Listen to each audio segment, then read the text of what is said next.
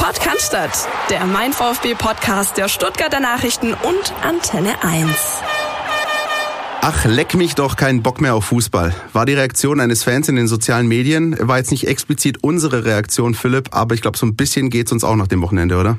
Christian, ich grüße dich. Ja, bei mir ehrlich gesagt nicht, aber dazu kommen wir später noch. Okay, dann darfst du uns deine Geschichte noch erzählen. Wir haben einen Gesprächspartner bei uns wieder. Marco Schumacher ist heute bei uns zu Gast. Hallo, Marco. Hallo. Vielen Dank für die Einladung. Aus der Sportredaktion der Stuttgarter Zeitung Stuttgarter Nachrichten und auch du hast das Spiel sicher gesehen am Samstag in Hoffenheim. Ich habe es gesehen von der 30. Minute an. Ich habe mir sogar extra vorher ein, ein Sky-Ticket gekauft. Oh je. 9,99 für den ganzen Monat, fand ich relativ günstig äh, und habe mir dann bin leider zu spät eingestiegen, aber hab's ab der 30. gesehen und ja, wisst ja, was passiert ist. Dann lass uns doch gleich mal zu, beim Spiel bleiben, denn das Spiel ist ja neben dem Ausblick auf Frankfurt und so den weiteren Problemzonen, die es rund um den Verein mit dem Brustring gerade noch gibt, eigentlich das große Thema heute in unserer Sendung.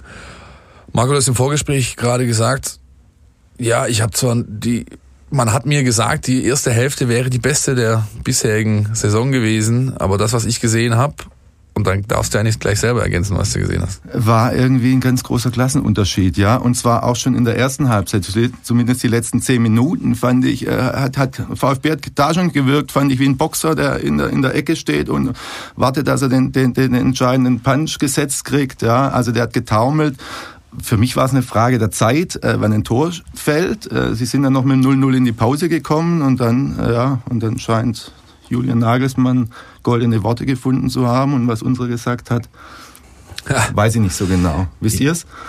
Nee, weil ich war auch nicht dabei. Christian, du warst im Stadion. Ich war im Stadion, aber Wie nicht in der Kabine.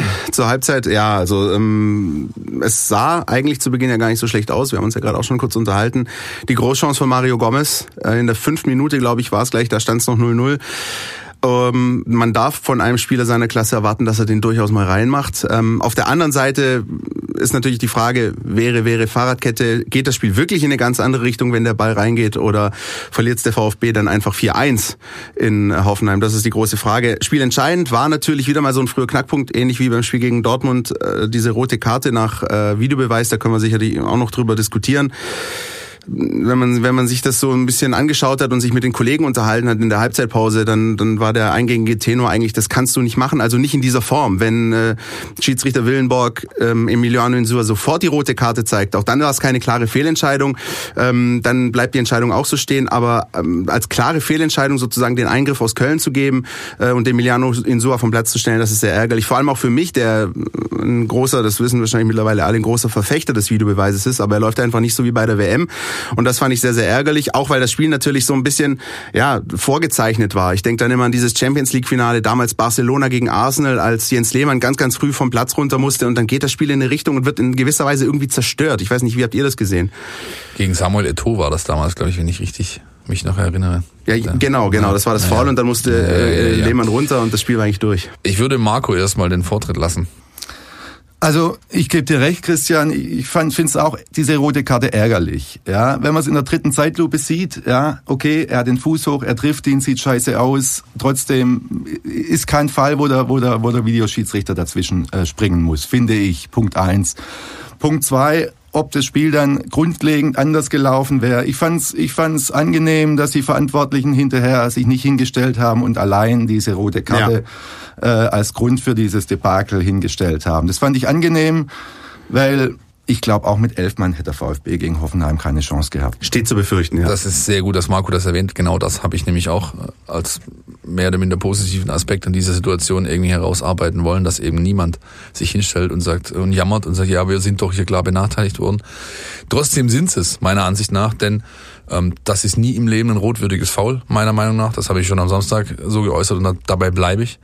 Äh, denn Insua hat nur den Ball im Fokus, ja. Der Kalajabe kommt absichtlich tief mit dem Kopf, nimmt das in Kauf. Ähm, und ganz abseits davon, und das ist das, was mich ärgert, VAR muss nicht eingreifen in der Situation, tut's aber und er tut's vor allem deswegen, weil Willenborg darauf spekuliert. Der Schiedsrichter hatte nicht die Eier in der Hose, eine Entscheidung zu treffen und hat so lange gewartet, bis Bibiana Steinhaus sich aus Köln meldet und dann die Situation quasi in die Hand nimmt und er, der Schiedsrichter, der auf dem Platz steht, ist somit aus dem Schneider. Aus, aus dem Schneider. Ja. Und mhm. das ist meiner Ansicht nach nicht in Ordnung und das ist ein ganz generelles Problem, das der Videoschiedsrichter in Deutschland hat. Und es passiert ja nicht zum ersten Mal, dass es so gehandhabt wird, sondern ganz oft hast du das Gefühl, die pfeifen lieber nicht mhm. und warten, bis sich im Kölner Keller irgendwas regt, um dann ähm, nachher ja einfach äh, aus dem Schneider zu sein. Und, Besser kann ich nicht sagen. Und das ist das, was mich sehr ärgert. Wie gesagt, ohne jetzt sehr tief in diese äh, Videoassistent-Diskussion einzudrehen, aber das ist, was mich ärgert, ist einfach, dass wir einfach mittlerweile alle wissen, dass es gut funktionieren kann aus der letzten Weltmeisterschaft. Und ich erinnere mich zum Beispiel, was mir äh, immer so hängen geblieben ist, waren teilweise auch diese Gesten der Schiedsrichter, die dann fast schon äh, demütig bei der WM dann eingesehen haben, oh, war eine falsche Entscheidung, nehme ich zurück. Das hat ein bisschen sogar gemenschelt und, und das ist genau der Punkt, den du gerade angesprochen hast, Philipp. Die Schiedsrichter hier lassen sich einfach, äh, die warten. Also die, die, die sitzen das aus und, und gucken dann aus Angst davor, die falsche Entscheidung zu treffen, äh, was passiert. Das zieht sich dann dementsprechend auch, auch das ist ein Grund dafür, dass es eben so lange dauert, bis die Entscheidungen äh, getroffen werden. Nichtsdestotrotz. Für mich, noch immer, für mich noch immer ein ganz großes Mysterium, wie das bei der WM in kurzer Zeit ja. so, so reibungslos klappen kann. Und, und wir machen, die ganze letzte Saison war ein Chaos und jetzt geht es zum Teil so weiter. Aber gut, ja, haben wir uns dran gewöhnt. Sehr, sehr ärgerlich unterm Strich. Was natürlich auch Markus Weinzel, den VfB-Trainer, geärgert hat, das war so ein bisschen den, der Eindruck, den ich und auch viele Kollegen ähm, in Sinsheim nach dem Spiel auch hatten, der wirkte schon ah, ich will nicht sagen desillusioniert, aber es ist natürlich schon hart für ihn. Er kommt hierher und hat zwei Spiele, die de facto nach weniger als zehn Minuten durch sind oder wo zumindest ein Plan über den Haufen geworfen wurde. Das hat er auch ähm, ohne jetzt großartig zu lamentieren und zu jammern, aber das hat er natürlich auch angesprochen, weil es ja nun mal auch so ist und, ähm, und es dann einfach schwer ist dann für ihn. Nichtsdestotrotz müssen wir, glaube ich, trotz des neuen Trainers und trotz des schweren Nackenschlags zu Beginn halt auch über die zweite Halbzeit reden, die mal wieder indiskutabel war. Das muss man sagen, vor allem der, ja. der, der Eingang in die, in die zweite das Hälfte. Das war ein absoluter Meltdown, muss man so sagen. Ja, diese Mannschaft ist in sich zusammengefallen, wenn man es noch Mannschaft nennen möchte. Und deswegen hatte ich eingangs gesagt, ich war nicht so sehr überrascht, denn ich habe mir nicht viel ausgerechnet. Ich war das Einzige, was ich überraschend fand, ist, dass es sich so lange gewehrt hat, beziehungsweise dass Hoffenheim, auch angesichts der Woche, die sie schon hinter sich hatten, eben so lange gebraucht hat, bis sie richtig ins Rollen kam. Und das war dann erst nach der Halbzeit der Fall. Ich ging eigentlich davon aus, dass es eine klare Rasur gibt, die es nachher gab. Äh, Marco hat schon scherzhaft vorher gesagt, wenn der Gomez das Ding getroffen hätte, hätte man halt 1-4 verloren. Ja, ähm, ja also das, ich habe nicht allzu viel erwartet, denn um in, auch im Terminus zu bleiben, den Markus vorher bemüht hat, im Boxer, in der Boxersprache, das ist eine andere Gewichtsklasse. Das äh, ist wie Schwergewicht gegen Mittelgewicht. Der VfB hat es nicht ansatzweise geschafft, da in irgendeiner Form mitzuhalten. Und das hat ganz wesentlich mit einigen Faktoren zu tun, die man auch aus dem Datenpool rauslesen kann, wenn man das so sieht. Ja, ähm, du hast ein paar Zahlen mitgebracht. Ich habe ein paar Zahlen mitgebracht aus unserem Datencenter. Da sieht man beispielsweise, dass äh, der VfB Stuttgart über zehn Kilometer weniger gelaufen ist, mhm. ja, trotz Unterzahl, das ist ja eigentlich, das ist ja ein Witz. Das geht ja gar nicht. Also du bist nach acht Minuten einer weniger, dann musst du doch automatisch äh, eigentlich, so ist es logisch zumindest, um die Lücken zu schließen, um diesen Mann zu kompensieren, musst du doch viel, viel mehr laufen. Das passiert aber nicht. Und das Hoffenheim hat ein paar Tage vorher noch Champions League gespielt. Ne? Richtig. Und zwar 90 Minuten Vollgas gegen Richtig. Olympique Lyon. Sieht man auch beispielsweise die Hoffenheimer mit einem Mann mehr, über 30 Sprints mehr pro Spiel, ja. Also die Intensivläufe. Fehlpassquote, auch so ein Ding, fand ich, äh, ich glaube, ja, 74 Prozent der Pässe kamen an. Es ist äh, einfach, das ist nicht, das ist nicht konkurrenzfähig. Das muss man so deutlich sagen. Und das nächste ist, und da kommen wir dann auch dazu, äh, zu der ganzen Thematik, äh, die Weinziel seit, seit zwei Wochen, seit er da ist, eben anspricht. Wir müssen uns wehren. Wir brauchen mehr, mehr Biss. Wir müssen mehr Zweikämpfe führen. Mhm. Ähm, dann sehe ich eine Zweikampfbilanz, die auch ganz klar für Hoffenheim spricht. Dann sehe ich, dass der VfB Stuttgart in 90 Minuten nur neun Fouls begeht. Das ist, das, wo ist das Wehren? Ja, der einzige, der sich gewehrt hat, war Askasiba in der zweiten Halbzeit und der war knapp, knapp vor der zweiten roten. Der musste dann auch irgendwann äh, zwei Gänge zurückschalten, weil sonst fliegt er und dann ist, ist, ist, ist er der nächste, der nächste Woche dann gegen die Eintracht aus Frankfurt fehlt. War die Woche davor gegen Dortmund, glaube ich, schon genauso, ne? Richtig. Ja, auch da war es ähnlich, dass er eben der Einzige ist, der mal hinlangt. Und da frage ich mich doch, wo ist diese vielbeschworene Führungsspielerachse? Wo sind diese erfahrenen Leute, die vorangehen müssen? Wo ist der, wo ist der Fighting Spirit, der diese Mannschaft ausgemacht hat letzte Saison noch? Wo ist denn das alles hin? Das kann doch nicht einfach, als, wie so viele Stecker kann man doch gar nicht auf einmal ziehen. Ich, mir fehlt da auch ein Stück weit, muss ich ganz ehrlich zugeben, momentan ähm, fehlen mir Argumente, Ideen, wie ich das irgendwie, wo, wo du das herleiten willst, wo, wo man ansetzen kann. Ich bin sehr, sehr gespannt, ob das nicht einfach noch so weitergeht und dann gehst du ähnlich wie ähm, ja die die Absteiger der letzten Jahre gehst du halt mit vier, fünf, sechs, sieben, acht Punkten in die Winterpause. Es wird spannend. Wir hatten ja auch die Diskussion letzte Woche mit äh, mit unserem Gast dem Bernd Sauter. Da ging es darum Abstiegskampf ja oder nein. Ich glaube, wir müssen uns langsam damit äh, anfreunden, dass es nun mal so ist. Ja, ich, ich sag's auch noch mal gerne. Die Tabelle spricht eine klare Sprache. Auch die anderen vermeintlichen Abstiegskandidaten, wenn man das so möchte, Freiburg, Nürnberg, äh, die punkten reihenweise und und ziehen da langsam davon. Marco, wie, wie ordnest du die Tabelle ein nach den bisher gespielten? Also ich muss Wochen? ja erstmal sagen, ich, ich vor der Saison habe ich, muss ich zugeben, habe ich gesagt, dass sie haben eine gute Mannschaft, äh, die spielen eher weiter oben als weiter unten. Ja, jetzt muss ich mich irgendwie, sehe ich mich eines Besseren belehrt und, und stelle fest, dass diese Mannschaft, wie der Philips gesagt hat, äh, tatsächlich in, in dieser Verfassung nicht konkurrenzfähig ist. Ja, die haben jetzt auch, äh, im, im Nachhinein sieht man auch, da haben sie sich nur geärgert, dass sie gegen Düsseldorf nur 0-0 gespielt haben. Wenn man Mhm. ehrlich ist, war auch dieser Punkt glücklich. Ja, Absolut. Und, und seitdem kriegt Düsseldorf auf die Mütze jede Woche. Also das zeigt den Leistungsstand des VfB und, und, und das, was der Philipp eben gesagt hat, wo sind die, wo sind die Führungsspieler, äh, wo ist, wo ist der, der, der Wille, wo ist der Geist? Äh, ich glaube, ich glaub, diese Fragen stellt sich der neue Trainer derzeit auch. Ich spitze es und mal- Ist, und ist ganz erschüttert, was er Ja. hier vorfindet. Ich würde ja. es gerne mal, auch wenn man, wenn man das normalerweise nicht so tun sollte, aber ich würde es gerne mal zuspitzen. Wo ist denn der Kapitän, Philipp? Ah, ja, die elende Kapitän. Das ist, das, ich bin, ich muss sagen, ich Es bin großer Fan eigentlich von, von Christian Gentner. Äh, auch, man hat das in der Rückrunde gesehen, da ist er vorangegangen, viele Spiele entschieden. Aber kann das- der, der, so einer wie er muss doch eigentlich jetzt vorangehen. Nein, das ist eine Diskussion, die wird mir, muss man, finde ich, ist, die wird falsch herum geführt. Ein Führungsspieler ist äh, kein Führungsspieler, weil er eine Binde trägt. Und er ist auch kein Führungsspieler, weil er äh, Erfahrung hat und weil er irgendwie 850.000 Bundesligaspiele auf dem Buckel hat, sondern ein Führungsspieler ist jemand, der durch Leistung vorangeht in allererster Linie.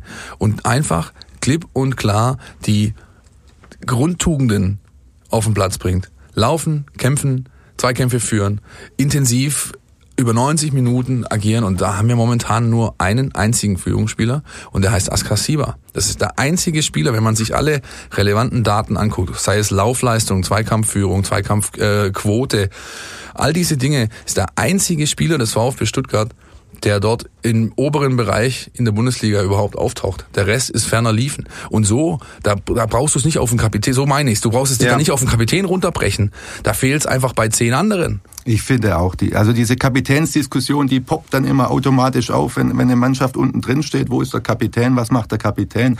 Wir kennen Gentner seit Jahren, wir kennen seine vielen Stärken und wir kennen auch äh, seine Schwächen. Er, er ist keiner, der, es wäre lächerlich, wenn er jetzt anfangen würde, Zeichen zu setzen oder sonst irgendwas zu machen. Er macht es auf seine Art, er führt die Mannschaft auf seine Art. Ich finde nicht, dass er das größte Problem des VfB ist, ganz im Gegenteil. Das sehe ich auch nicht da so, Sind, ja. Da sind andere Spieler, andere Spieler in der Pflicht. Ja, und ähm, ich sehe auch vor allem, und da komme ich dann wieder, schlage ich den Bogen nochmal zur Laufleistung, ich sehe ganz einfach auch ein Fitnessthema. Ja, das ist vielleicht ein ganz interessanter Punkt, den wir noch ansprechen müssen. Ähm, auch das jetzt mal einfach, ich, ich bin heute, glaube ich, so im Modus, gerne plakative, einfache Fragen zu stellen, weil die, die Zeiten vielleicht auch gerade so ein bisschen sind.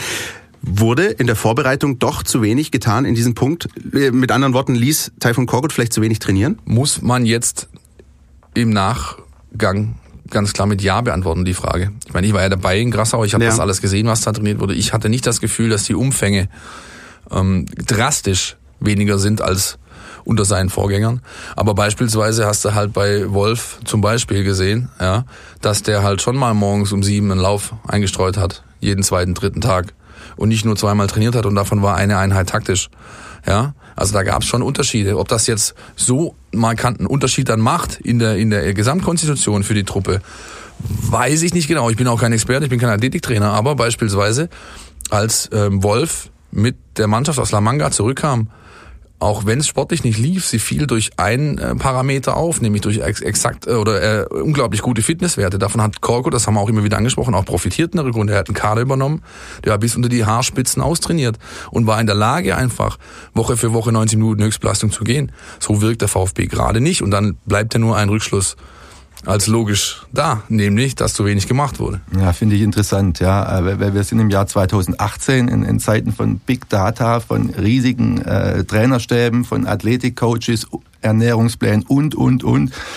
Dass es nicht möglich sein soll, eine Mannschaft äh, fit zu kriegen. Ja, also es scheint so zu sein. Das scheint wahnsinnig viel schiefgelaufen zu sein und, und da bin ich fassungslos, muss ich sagen. Ja, wenn, wenn nicht mal, das ist ja die absolute Basis. Die, Körper, die körperliche Fitness ist in der Bundesliga und nicht nur dort die absolute Basis. Und wenn nicht mal die stimmt, ja, und dann dann dann sieht's schwarz also, aus. Ich war jetzt seit Weinzel da ist zweimal unten. Ich habe zwei Einheiten gesehen. Ein paar andere Kollegen waren ebenfalls unten und alle sind unisono der Meinung, es wird deutlich mehr in diesem Bereich gemacht als bisher der Fall war, was einfach auch wieder Rückschluss der Weinziel und seine Leute haben das klar gesehen und arbeiten da jetzt dran. Dass das natürlich nicht in 14 Tagen mit ein paar knackigen Einheiten aufzuholen ist, steht außer Frage. Eben, das ist das große Problem.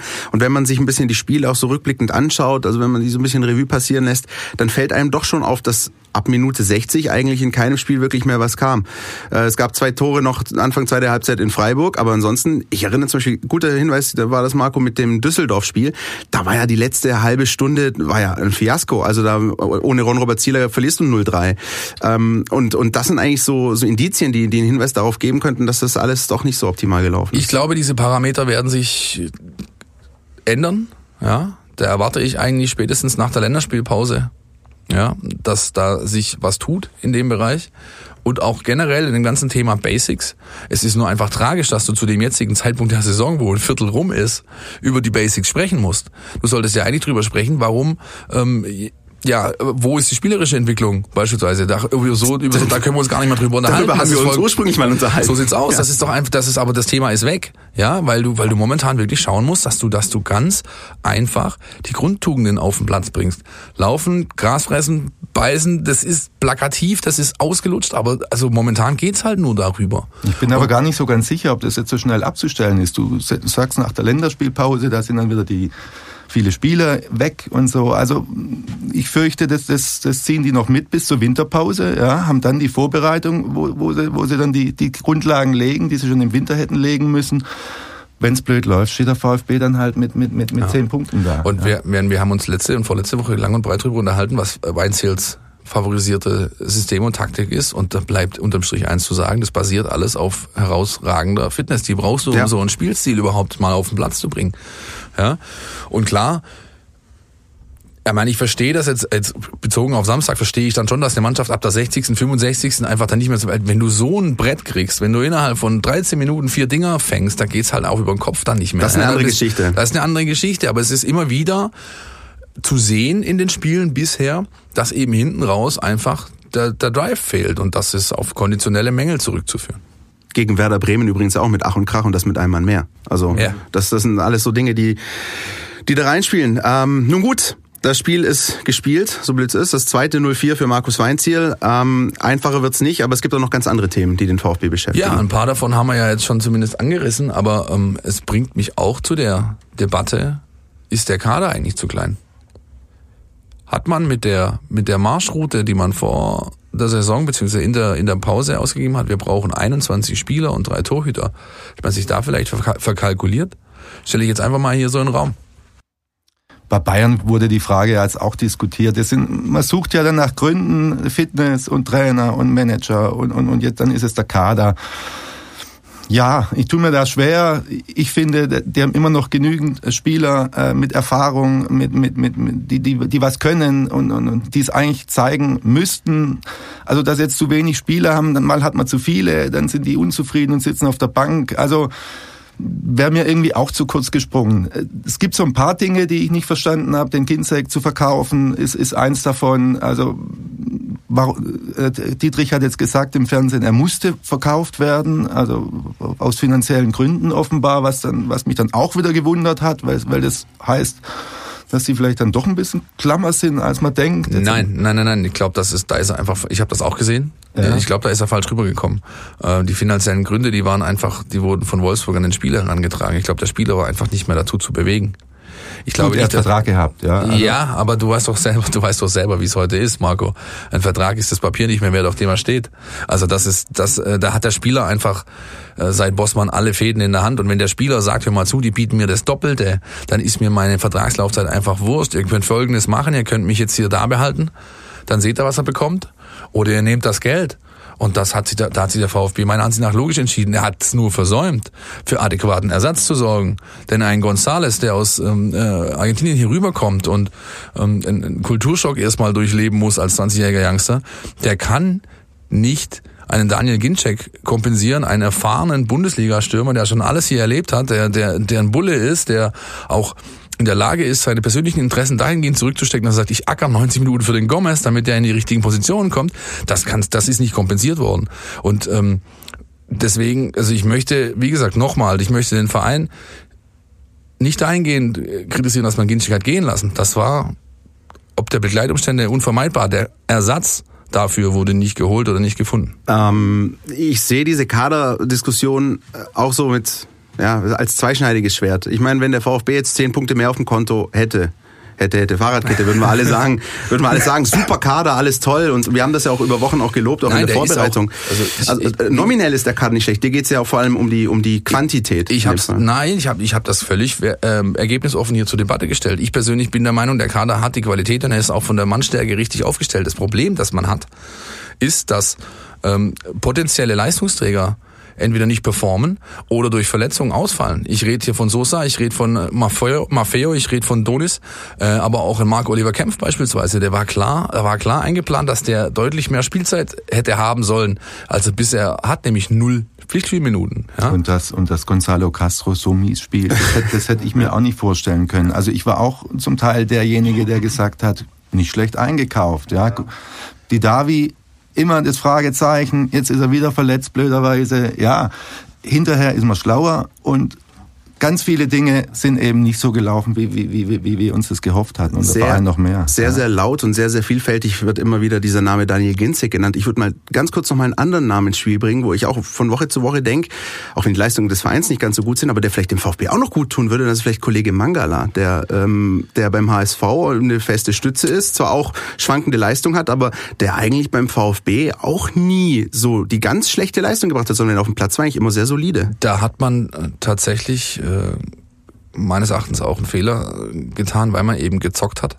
Ja, weil man sagt, hey, ich, ich gebe den lieber noch mal ein Jahr weg, der Entwicklung wegen und krieg dann was zurück, was auch so eintreten wird. Mhm. Aber wenn wir von Mentalitätsspielern reden, dann wäre das natürlich ein, ein astreiner Kandidat. Finde ich auch. Die, die Frage ist halt aber, ja, du kannst natürlich auch nicht mit zwei solchen, mit zwei solchen Pitbulls auf dem Sechs spielen, kannst du auch nicht machen, weil du brauchst einen, der eben dann den Ballgewinn in den, in den sauberen, in ein sauberes Vertikalspiel veredelt. Und dafür war eigentlich Gonzalo Castro gedacht, nur der ist wirklich so dermaßen neben der Spur, dass er wahrscheinlich schon Probleme hat selber beim Schuhbinden. Ja, das ist also, das ist ja eigentlich auch grotesk, wie Marco hat es angesprochen, so ein erfahrener Bundesliga-Zocker, der auf ganz anderem Niveau gespielt hat, der auch in der Vorbereitung jetzt war ich echt, war teilweise in Spielen der Einzige, der, der Niveau hat anbieten können. Wo das hin ist, das würde ich gern mal, äh, würde ich gern mal wissen, dann, weil dann schicke ich den Kerl per Expresspost hinterher, damit er sich wiederholt. Ja? ja, ein, ein sehr vielschichtiges Thema. Ich glaube nicht nur für uns hier drin, sondern auch für euch da draußen. Das, äh, das ja. beschäftigt die Fans, das merkt man. Das, ähm, da, da reicht nur ein Blick ins Netz. Blick ins Netz, glaube ich, lohnt sich an der Stelle jetzt auch mal, Leute. Ich würde sagen, wir geben mal ein kurzes Roundup und schauen mal, was ähm, die User so sagen in unserem Außennetz. Alles, was euch im Netz beschäftigt. Ja, da war einiges los ähm, auf unserem Facebook- und Twitter-Accounts rund um die, das Thema Kaderzusammenstellung. Du hast ein Bundespotpourri dabei, ja. das auch, glaube ich, auch nochmal ganz klar zeigt, wie vielschichtige Diskussion ist, beziehungsweise wie viel Meinung es da einfach gibt. Ja, das ist wirklich ähm, mal eine bisschen qualitativ hochwertigere, mal ein bisschen eine plakativere Diskussion, aber es macht sehr, sehr viel Spaß, das zu lesen, solange natürlich keine Kraftausdrücke fallen.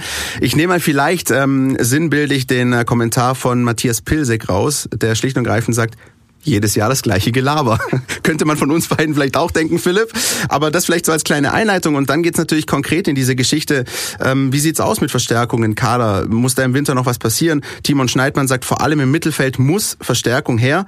Und ähm, ja, Michael Floh sagt, mal ganz ehrlich, ähm, für welchen vernünftigen Spieler, also der wirklich weiterhelfen könnte, ist denn der Wechsel zum VfB in dieser Situation überhaupt eine Option? Das ist doch hier kein PC-Fußballmanager-Spiel. Die Realität sieht ganz anders aus. Vielleicht auch keine äh, so uninteressante Frage. Wie attraktiv ist eigentlich der VfB für, für einen möglicherweise ambitionierten jungen Profi? Ist eine ganz entscheidende Frage sogar. Ja. ja. Also VfB stellt sich ja immer hin, wir sind ein großer Club, wir haben Tradition, wir haben viele Fans, ist alles wahr, aber sie haben seit, sie haben seit 15 oder seit 10 Jahren haben sie hier äh, mit ein paar Unterbrechungen Chaos. Ja, auf, eine, auf, auf eine eine Art bin ich ja beruhigt, weil ich war VfB-Reporter von äh, 2007 bis 2016. Sprich, ich habe den Club übernommen, als sie Meister waren und habe ihn dann in Abstieg geführt. Sehr gut, Marco. Ja, und habe dann hinterher gedacht, es lag an mir. Ja, jetzt sehe ich, dass es nicht an mir lag. Also sprich, die, die, die ganzen Diskussionen, äh, die wiederholen sich. Und jetzt zur Frage zurück. Also in der Tat, ein junger ambitionierter, guter Spieler, der andere Optionen hat. Ich weiß nicht, ob ich dem als Berater äh, empfehlen würde, zum VfB zu gehen, wenn, wenn er sieht, was hier los war die letzten Jahre, die ganzen Personalwechsel, Management, Trainer, ständig, ständig neue Konzepte, ständig neue Strategien. Für junge Spieler ist es schwierig, sich in so einem Umfeld zu entwickeln. Deshalb die Resterampe, ja. Es ruft die Resterampe wieder mal und dafür, davor habe ich schon jetzt große Angst. Kein Wortspiel, Philipp. No jokes with names. No du jokes with names, ja. Ich wollte, ich wollte einfach sagen, dass es wahrscheinlich, äh, um einen Jungen mit Potenzial äh, zu bekommen, weder reichen wird, dass man ihn mit Geld überhäuft, noch dass ihm Reschke das äh, wunderbare Video, von dem er widerspricht, in Dauerschleife vorführt. Das wird nicht gehen. Du wirst versuchen müssen, dich auf einen Markt zu bedienen, der den Marco gerade so formschön umschrieben hat. Und da fällt mir ganz spontan ein großer Name ein, der da drauf steht. Ja? Mhm. Bin gespannt. Anthony Modest. aber jetzt auch Puh. nicht wieder singen, ne? Aber einfach mal schön. Nein, aber also ganz ehrlich, ich glaube, ich glaube in den Bereichen ähm, Abwehr, Torhüter müssen wir eh nicht reden, aber äh, Abwehr, Mittelfeld bist du relativ gut aufgestellt. Vielleicht im Mittelfeldposition noch mal irgendwo einen finden, der mehr Speed bringt für die für die Außenbahn. Aber das Problem ist ganz klar vorne, dass das äh, ähm, Hauptproblem ist, dass Gomez einfach allein auf weiter Flur ist und wenn er eben so ein so ein Mann noch mal neben sich hätte, so einen zweiten Bullen, würde das vielleicht weiterhelfen. Ja? Und Modest, ich meine, der trainiert bei der Kölner U23, der weiß in der Bundesliga ganz genau, wo das Tor steht, der weiß natürlich auch, was er wert ist. Aber also das ist jetzt einer, der der naheliegendsten Tipps für mich, bevor ich äh, ja noch irgendwo in der MLS gucke oder sonst wo. Ja. Ich weiß jetzt nicht, wann der sein letztes Spiel auf hohem Niveau bestritten hat und ich kann mich auch erinnern, äh, dass die Begleitumstände seines Wechsels aus von Köln nach China damals, glaube ich, nicht die erfreulichsten waren. Also Modeste, ich weiß nicht, das wäre, das wäre, da, da wär, die Not müsste groß sein, finde ich. Ja, Aber die Not natürlich. ist ja groß und deshalb wird man am Ende wahrscheinlich wieder, wir haben die jungen Spieler angesprochen, die nicht hierher kommen, wahrscheinlich dann wieder die, die, die, die, soll nicht despektierlich klingen, aber die, die, die, die, die, diejenigen Spieler holen, die ihre beste Zeit halt schon lange hinter sich haben. So hat Reschke ja jetzt schon oft eingekauft, indem er irgendwie das Kickerheft durchblättert und sieht, dass, äh, dass, dass, dass Andreas Beck und, und und, und, und solche Spieler auf dem Markt sind. Ja, nix gegen Andreas Beck, der gibt sein Bestes, ich mag ihn gern. Ja, nur für Dennis Aogo gilt das Gleiche und für, für, für Gonzalo Castro, wie wir sehen, gilt auch das Gleiche. Die haben die beste Zeit hinter sich und haben dann offenbar auch nicht mehr den ganz großen äh, Drang, es nochmal allen beweisen zu wollen. Deshalb, ich weiß nicht. Ja, ich meine, ich finde jetzt, ich finde jetzt die, sagen wir mal so, die Einkäufe von äh, Reschke, wenn man es gewichtet nach jung Perspektive und alt mit Erfahrung, die finde ich jetzt nicht unbedingt unausgewogen. Er hat schon, also mhm. wenn man, wenn man, mein Kempf ist 23, äh, Kopacz ist 19, äh, da kannst du gerade so Sosa Maffeo. Ja, das, das ist ja nicht der Punkt. Der Punkt ist, dass sie alle nicht performen. Ja, und da hat man sich einfach deutlich mehr ausgerechnet. Das passiert nicht.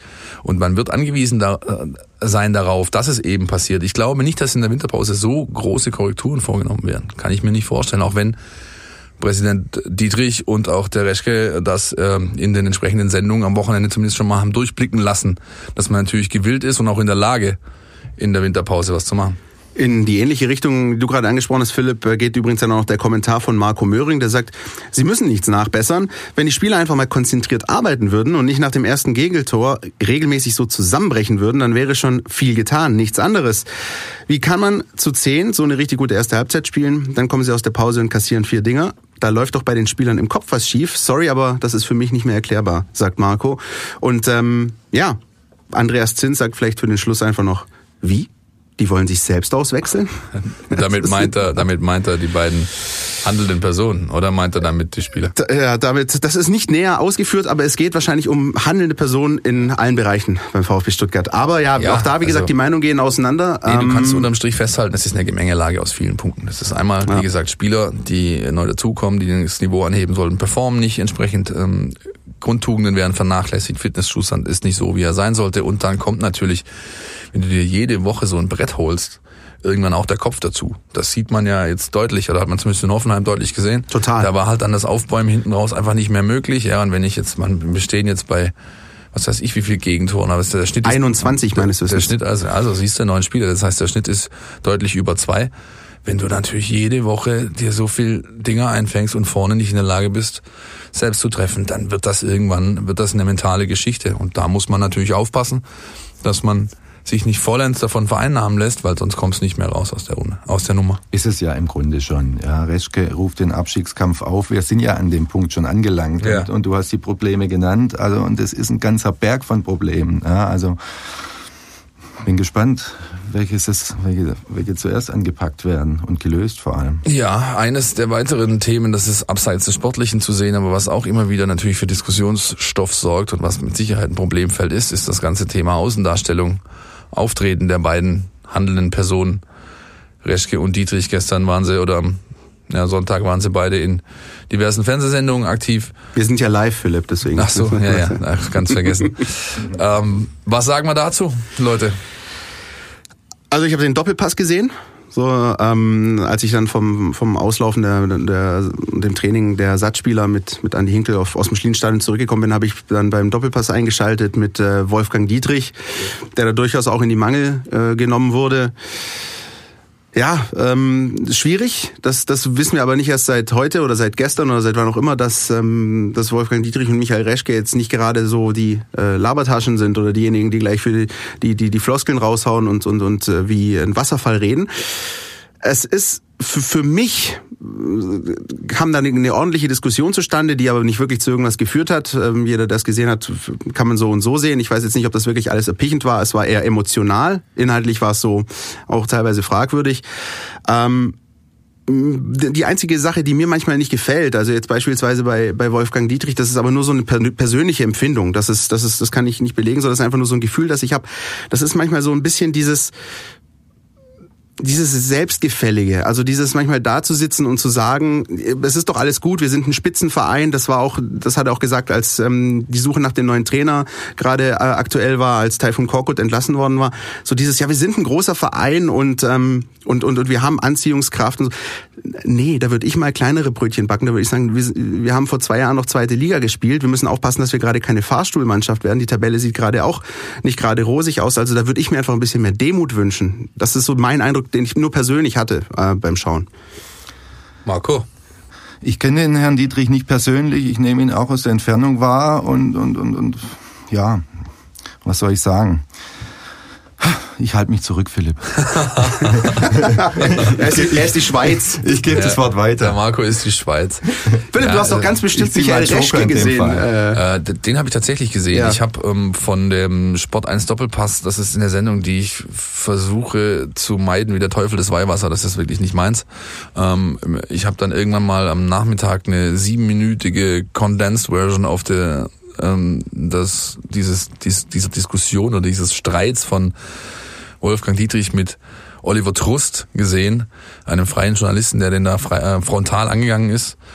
Ja, da muss ich sagen, das ist äh, also ein bisschen. Er hat Trust hat natürlich ähm, ein paar elementare Punkte angesprochen ja, und hat auch wichtige Fragen gestellt, die vielleicht auch manchmal ein bisschen zu kurz kommen. Andererseits hat er mich auch, auf mich auch so ein bisschen den Eindruck gemacht, äh, dass man ihn auch vielleicht hätte Oliver Frust nennen können, denn er war wirklich, also wirklich, okay. ah, nein, der, ja, war, stimmt, ja.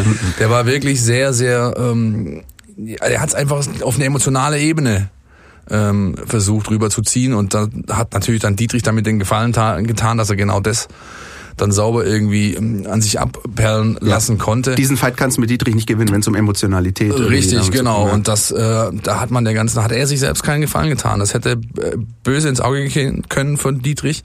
Ist es nicht, unter anderem deswegen und auch unter anderem, weil du halt solche Kompetenzallergiker wie Thomas Helmer da hast, die natürlich dann das einfach irgendwie versuchen, da in die Werbung zu schalten und sonst was. Also die auch zu sehr darum bemüht sind, dass sie selber irgendwie genügend Redeanteil haben, anstatt ihren Gästen entsprechend diesen Raum zu geben. Und äh, Reschke hat bei Sky Ähm, ja, natürlich auf die Fragen von Herrn Montorra, die kann man auch mit, die sind auch mit Vorsicht zu genießen, aber hat natürlich da auch versucht, ähm, nach vorne zu blicken. Und ich glaube, das ist auch momentan das Beste, was alle tun können. Er hat, ähm, du kannst dich nicht mehr allzu lang ähm, mit dem was wäre, hätte, aber wenn Nummer aufhalten. Die Situation ist, wie sie ist. Am Freitag kommt Frankfurt und darauf gilt es sich zu fokussieren. Dann fokussieren wir uns doch einfach auch jetzt einfach auf Eintracht Frankfurt und das Spiel am kommenden Freitag, oder? Jemand was dagegen? Nein, mein Sky-Abo läuft noch. ja, großartig. Eintracht Frankfurt, ja, eigentlich einer der Lieblingsgegner des VfB Stuttgart, wenn man die Statistik seit Bundesliga-Gründung 1963 bemüht. Es gibt kaum einen Gegner, gegen den VfB äh, öfter zu Hause gewinnt.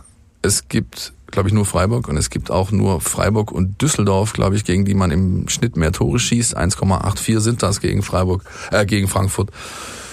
Ja, aber dennoch kommt mit Frankfurt momentan eine Mannschaft, die eben genau das anbietet, was dem VfB fehlt. Und ich bleib dabei, ähm, auch nach Nico Kovac für mich eine der eine meiner Lieblingsmannschaften äh, neben dem VfB muss ich ganz ehrlich sagen, einfach weil sie so eine unfassbare Mentalität ausstrahlt. Genau, das, das ist, ist, eine Mentalitätsmannschaft, genau ja. so ist es.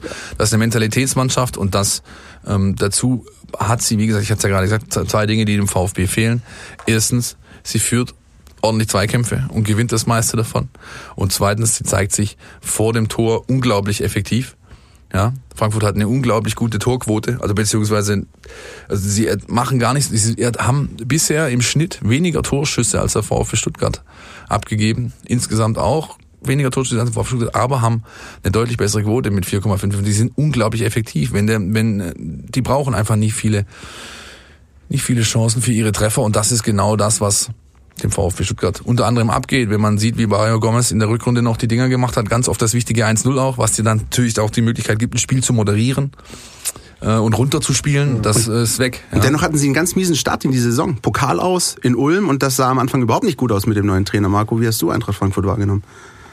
Ich wundere mich bei Frankfurt immer, ich bin da weit weg, ja, und, und sehe sie nur so ab und zu mal. Ich wundere mich immer, dass die, dass die Spieler holen, äh, die ich nicht kenne, von denen ich noch nie gehört habe, liegt sicher an mir, ihr kennt sie wahrscheinlich schon seit Jahren, die dann plötzlich, die dann plötzlich durchstarten, ja, und ähm, das spricht für die Arbeit von Freddy Bobic. Man kann halten von ihm, was man will, aber er hat einen riesen Erfolg bei Frankfurt. Die haben die, die haben die Europa League Spiele ausverkauft, die haben eine riesen Euphorie und ich finde, die haben mit dem Adi Hütter einen sehr, sehr guten Trainer geholt. Ja, dass das am Anfang ein bisschen dauert, ja, dass dann bis sich das alles einspielt. Äh, ich rede jetzt nicht von Automatismen, das Wort wird immer benutzt dann, aber dass das ein bisschen dauert, das ist klar. Und, und jetzt kommen sie ins Rollen und das, das wundert mich irgendwie mhm. nicht. Ja, weil, weil, weil die haben eine stabile Führung und das schon länger. Ja, die haben die haben nicht jedes Jahr eine Trainerdiskussion. Die haben im Vorstand, ich weiß nicht, der, äh, der, der Fischer ist seit 100 Jahren dort und, und, und, und, und andere Leute auch, Hellmann und Hübner und jetzt der Bobic, das wirkt wie ein, wie ein Team, äh, das gut arbeitet. Kontinuität ja? auf Entscheiderpositionen, wir hatten es letzte Woche davon. Ich hätte auch das ist das Wichtigste in einem Fußballverein. Ja. ja. Und das haben wir hier seit 15 Jahren nicht. Nee, nicht seit 15, seit Ja, aber, aber, aber, aber, aber lang ja. genug, dass man davon, ähm, dass man klar davon ableiten kann, dass das mit einer der Hauptgründe ist, warum ganz generell und nicht jetzt nur saisonbezogen der Erfolg und die Weiterentwicklung im Verein fehlt. Das ist einfach so. Ja, ist ja letztlich eine Binsenweisheit. Ja, ja. Aber, aber, es ist so. Ja. Ich habe noch eine plakative genau. Frage, Philipp. Hau raus. Hätte der VfB nicht auch so einen Spieler wie Luka Jovic holen können? Wäre das nicht, wäre das völlig außerhalb jeglicher Realität Man gewesen? hätte die schon holen können, mit Sicherheit. Man hat, man hat ein entsprechendes Scouting-Netzwerk, ja, aber hat halt dann oftmals. Ähm, ich frage deswegen, weil du einfach oft mit dieser Geschichte bei Gonzales kommst, neuer kultureller Background, kommt aus dem anderen Ende der Welt ja, aber und so weiter. Es ist ein Unterschied, ob du, ob du, ob du von einem, ähm, ja, sag ich mal, Europa-Anrainer respektive Europamitglied aus der Balkanregion kommst oder eben von Südamerika hier ja. rüber. Ähm, der Punkt ist, glaube ich, eher da zu suchen, warum starten die denn durch dort und warum hier nicht, wenn man jetzt von vergleichbaren Spielern ausgeht, wie jetzt Gonzales, Jovic. Und da glaube ich einfach, dass in Frankfurt in diesem multiethnischen Kader, den die da haben, vielleicht auch ein Stück weit mehr für Integration getan wird und ein Stück weit mehr ähm, das Mannschaftsgefüge eben so einen Neuzugang aufnimmt, als es vielleicht beim VfB der Fall ist. wobei es auch schwierig ist, weil ich sehe, wie der hier ja mit äh, Askasiba und Insua quasi zwei große Brüder hat. Ja, also ist in dem speziellen Fall jetzt vielleicht schwierig zu vergleichen, aber es ist schon auffällig, dass Frankfurt auch so einen wie den Aller, ja, also das muss ich halt, wenn, du, wenn ich so einen hole, dann, ähm, dann und das, den hätte nicht nur Frankfurt finden können. Stimmt. Ja, eben. so ein Spieler. Und ja, insgesamt bleibe ich dabei. Die machen dort einen sehr, sehr guten Job, wie Marco das schon angesprochen hat. Vielleicht auch noch ein großer Punkt ist der Chefscout, der ehemalige vom VfB, den Bobic ähm, mitgenommen hat nach Frankfurt und der jetzt dort natürlich da auch gute Arbeit leistet. Und sie haben im letzten Bundesligaspiel, ähm, das ist eine Parallele zu, zu Hoffenheim, also wieder ein Gegner, der in seinem Spiel vor dem Spiel gegen den VfB ein Last-Minute-Tor schießt. Hoffenheim hat äh, in der Nachspielzeit gegen Lyon getroffen, sich Selbstvertrauen geholt. Die Eintracht noch in Nürnberg gerade so 1-1. Also da kommen auch gerade immer Mannschaften gegen den VfB, die das nötige Selbstvertrauen einfach haben. Ja, wobei also gerade dieses, also äh, Frankfurt hat jetzt schon ein stabiles Programm äh, hinter sich jetzt schon gebracht, ja, mit die meisten Pflichtspiele in, in Deutschland. Äh, von der von den Bundesligisten. Ich glaube, nur Leipzig hat mehr. Ähm, also ich ich sehe schon auch ein paar Sachen, die mir Hoffnung machen. Sei es die Heimbilanz gegen Frankfurt, sei es das Programm, das die schon in den Knochen haben, und sei es der Fakt, dass der VfB irgendwann mal so ein Spiel haben muss, wo der wo der wo der Break also wo der Break einfach kommt, wo die wo die, die irgendwie ausbrechen, ja. Und ähm, da wird's aber schon dünn, wenn man auf Statistik ja, und, und, und Wahrscheinlichkeit äh, ja, richtig, das, muss. Das, das, ja, drückst, das, sind, drückst du mir vollkommen zurecht gerade rein. Das ja. sind schon Durchhalteparolen. Das sind Durchhalteparolen, das ist vollkommen richtig. Ja, und ähm, ich, wenn wir hatten sie heute schon zwei, drei Mal. Ich drehe mich da auch im Kreis. Es ist wirklich schwierig, sich gerade tatsächlich ähm, Dinge herauszuarbeiten, die konkret, äh, wo man sagen kann und zwar völlig stichhaltig, das macht wirklich Hoffnung. Ja. Ähm, Was macht dir denn Hoffnung, Marco? Da müsste ich jetzt eine Weile nachdenken. Ich weiß nicht, so viel Zeit haben wir jetzt, glaube ich. Haben, können die Jeopardy-Musik irgendwie einspielen? ich muss, schon wieder, muss schon wieder meinen Joker ziehen. Ja. Äh, nee, was macht mir Hoffnung? Ja, ähm, puh. Nein, die Situation ist, ist ganz, ist ganz, ganz, ganz gefährlich. Und ich möchte mir auch gar nicht ausmalen, was, was passiert, wenn, wenn, wenn sie jetzt nochmal drei Spiele hintereinander verlieren, wenn man, ja. wenn man sieht, äh, wie, wie, wie, wie, wie die Stimmung draußen jetzt schon ist gegen, gegen Reschke, Dietrich ja. und so weiter. Also ich finde es so schade, weil ich wollte Karten kaufen eigentlich für Frankfurt und habe festgestellt, äh, in der unter, selbst in der Untertürkheimer Kurve nur noch Einzelplätze zur Verfügung. Ja, heißt die Fanbase ist immer noch riesig. Ja, die Leute sehnen sich danach, dass er endlich wieder mal was, was schönen Fußball und Siege und so weiter gibt. Es tut mir furchtbar leid dann, wenn die jetzt wieder so dastehen. Aber es ist, wie es ist. Sie sind wieder in der Situation. Und Philipp, was meinst du? Nochmal drei, oder Christian, nochmal drei äh, Niederlagen. Und äh, gut, Frankfurt hm. würde ich nicht auf den VfB-Sieg tippen. Dann geht's nach Nürnberg, irgendwie auch ein ekliges Spiel. Und dann kommt was?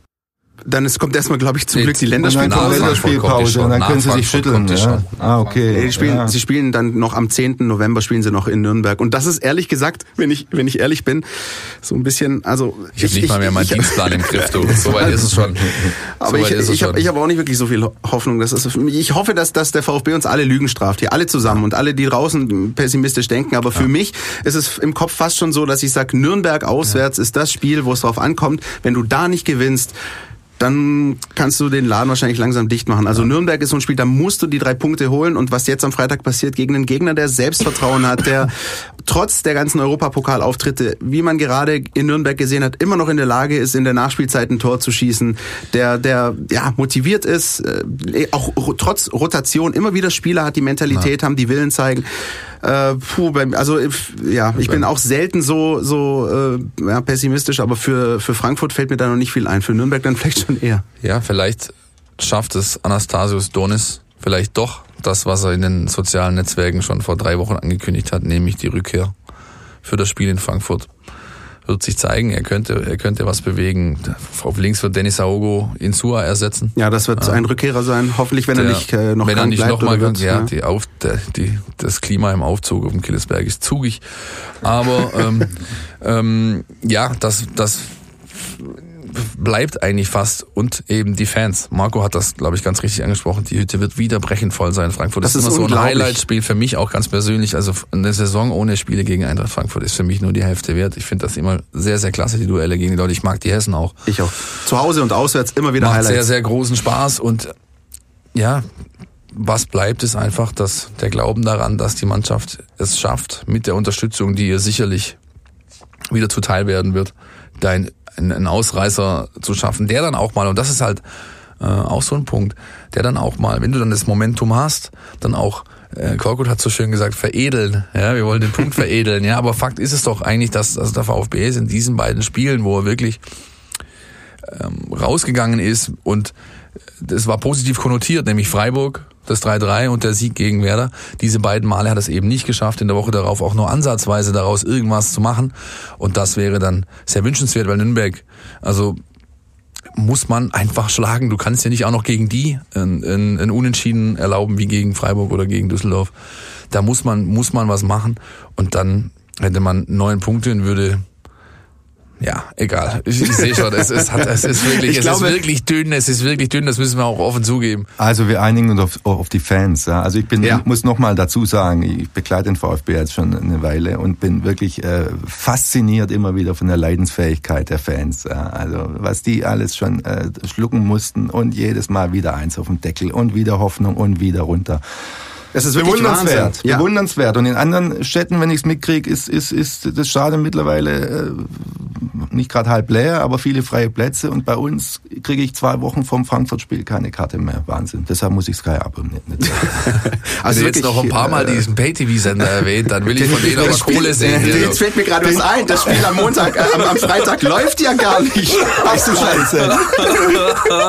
Das, wie sieht's Großartig. aus? Hast du den Eurosport-Player, Marco? Eurosport-Player nochmal ein Zehner oder was? Kostet Nee, das kannst du auch. Du kannst, du kannst, glaube ich, ein Spiel ähm, ähm, buchen oder so einen Testmonat für einen Fünfer oder für einen Sechser. Oder nee, das wird nicht. Ich habe schon The Zone, habe ich auch. Diese Sendung wird unterstützt dann, aber ich muss sagen, Jetzt haben wir dann echt alles Ich finde Sky ganz furchtbar, muss ich, muss ich wirklich sagen. Nicht, dass hier ein falscher Eindruck entsteht. Ich habe gekündigt und, und wollte nie wieder und jetzt kam, ist plötzlich, äh, war ich wieder dabei. Der ist sowieso schon Scheiß durch. Fußball. Der falsche Eindruck, den können wir denken.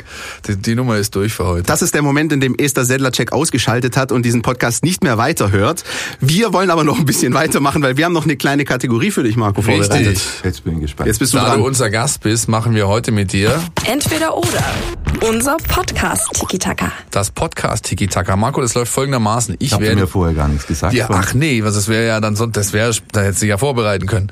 Nee, ähm, wir machen das folgendermaßen. Es sind, es sind fünf Entweder oder Fragen. Mhm. Ja, du entscheidest dich und begründest. Mhm. Okay? Dann beginne ich jetzt einfach mal. Und zwar Spielmacher Sigur Winson oder Balakov? Sigur Winson. Eindeutig. Sigur Winson, der Held meiner Jugend. Ja, Balakov, ganz großer Spieler. Aber Sigur Winson, die runtergerollten Stutzen, die Nummer 10 hinten drauf, die Pässe quer übers Feld, die Freistöße in Winkel. Also Sigur Winson noch immer der Größte. Wenn du gefragt hättest, Sigur, Sigur Winson oder Hansi Müller, hätte ich vielleicht einen Moment überlegen müssen. Aber da war die, die Antwort einfach. Gut. Musikstil, Heavy Metal oder Hip-Hop? Oh, sonst gibt's nichts zur Auswahl. Nee. Schlager. Ja. Wenn Schlager dabei. In dem Fall hätte ich mich für Schlager entschieden. Ja. ja. Also. Und dann einigen wir uns, dann einigen wir uns einfach auf eine Null. Ja, also auf, auf also, also, also Heavy Metal auf keinen Fall, dann eher Hip Hop. Okay. Aber aber nur mit äh, mit ja mit okay Bauchschmerzen. Ich sehe schon, ich sehe schon, ich sehe schon. Auswärtsfahrt. Aue oder Augsburg? Aue oder Augsburg. Also meine größte Auswärtsfahrt war 92 nach Leverkusen, ja, unvergessen. Und Aue oder Augsburg. In Aue war ich noch nie, da muss arschkalt sein, haben die Kollegen erzählt. Immer zieht's mir jetzt nicht wahnsinnig hin. Augsburg, dieses Stadion da, der Wellblechstadion da draußen vor der Stadt. Augsburg, ja. Okay. Puppenkiste im Museum übrigens sehr empfehlenswert dort. Also ich hätte mich jetzt klar für Aue entschieden. Nicht nur wegen dem Nudeltopf, der da so gut sein soll, aber einfach, ja gut. Ähm, Präsident, Dietrich oder Staud?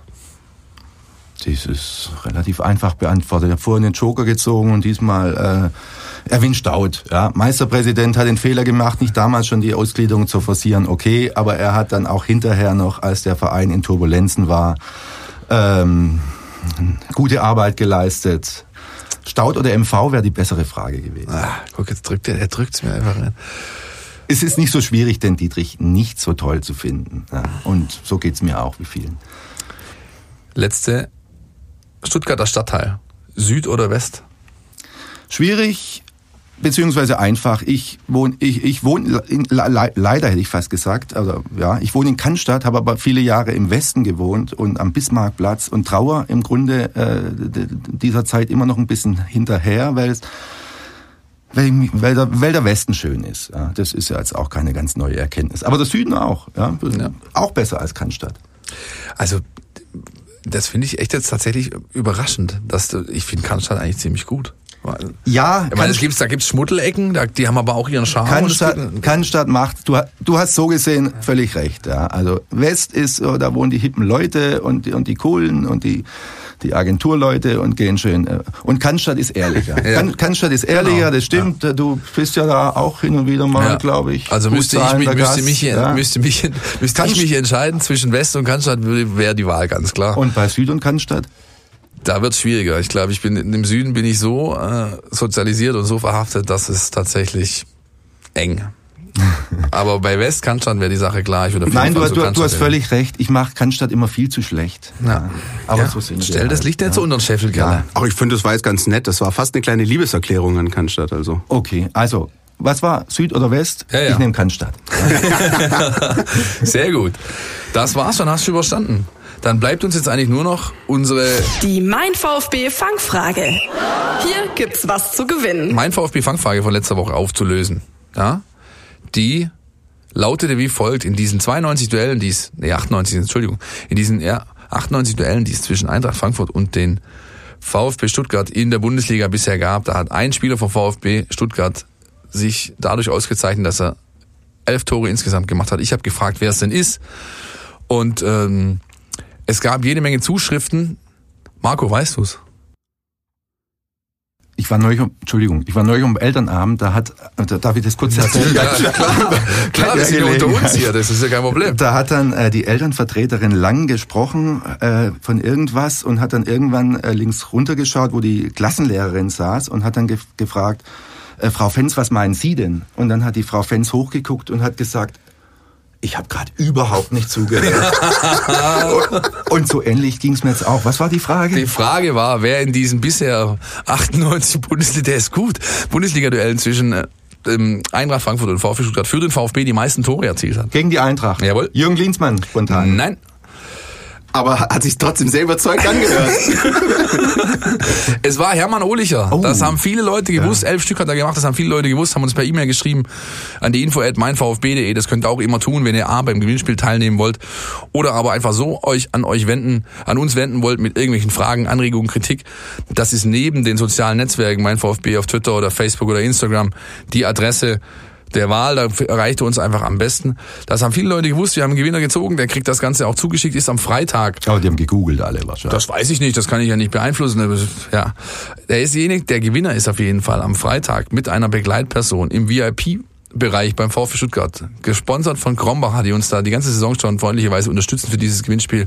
Hat einen Parkschein bei, hat ein Bändchen, kann frei essen, trinken und immer wieder auch eines meiner Highlights, wenn ähm, ich das anteasere, ist im Spielerfrauensektor auf der Haupttribüne. Das heißt, jederzeit in der Lage, die Instagram-Story von Ina Augo mit einer Fotobomb irgendwie auf die, äh, noch ein bisschen auf die Spitze zu sein. Und wenn er noch keine passende Begleitung hat, bei uns hier drin steht jemand, der könnte noch ein Ticket gebrauchen. Richtig, der Marco sucht ja.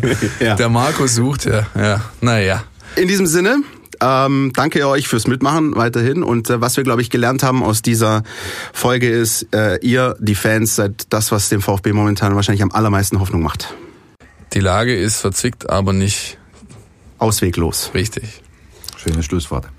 Wünschen euch ein schönes Spiel am Freitagabend gegen Eintracht Frankfurt. Wir melden uns nächste Woche wieder, dann mit Blick auf das Spiel in Nürnberg. Marco, vielen Dank, dass du bei uns warst. Ich danke euch, hat Spaß gemacht. Äh, uns ebenso, glaube ich. Es war großartig. Absolut. Bis nächste Woche. Tschüss da draußen. Ciao.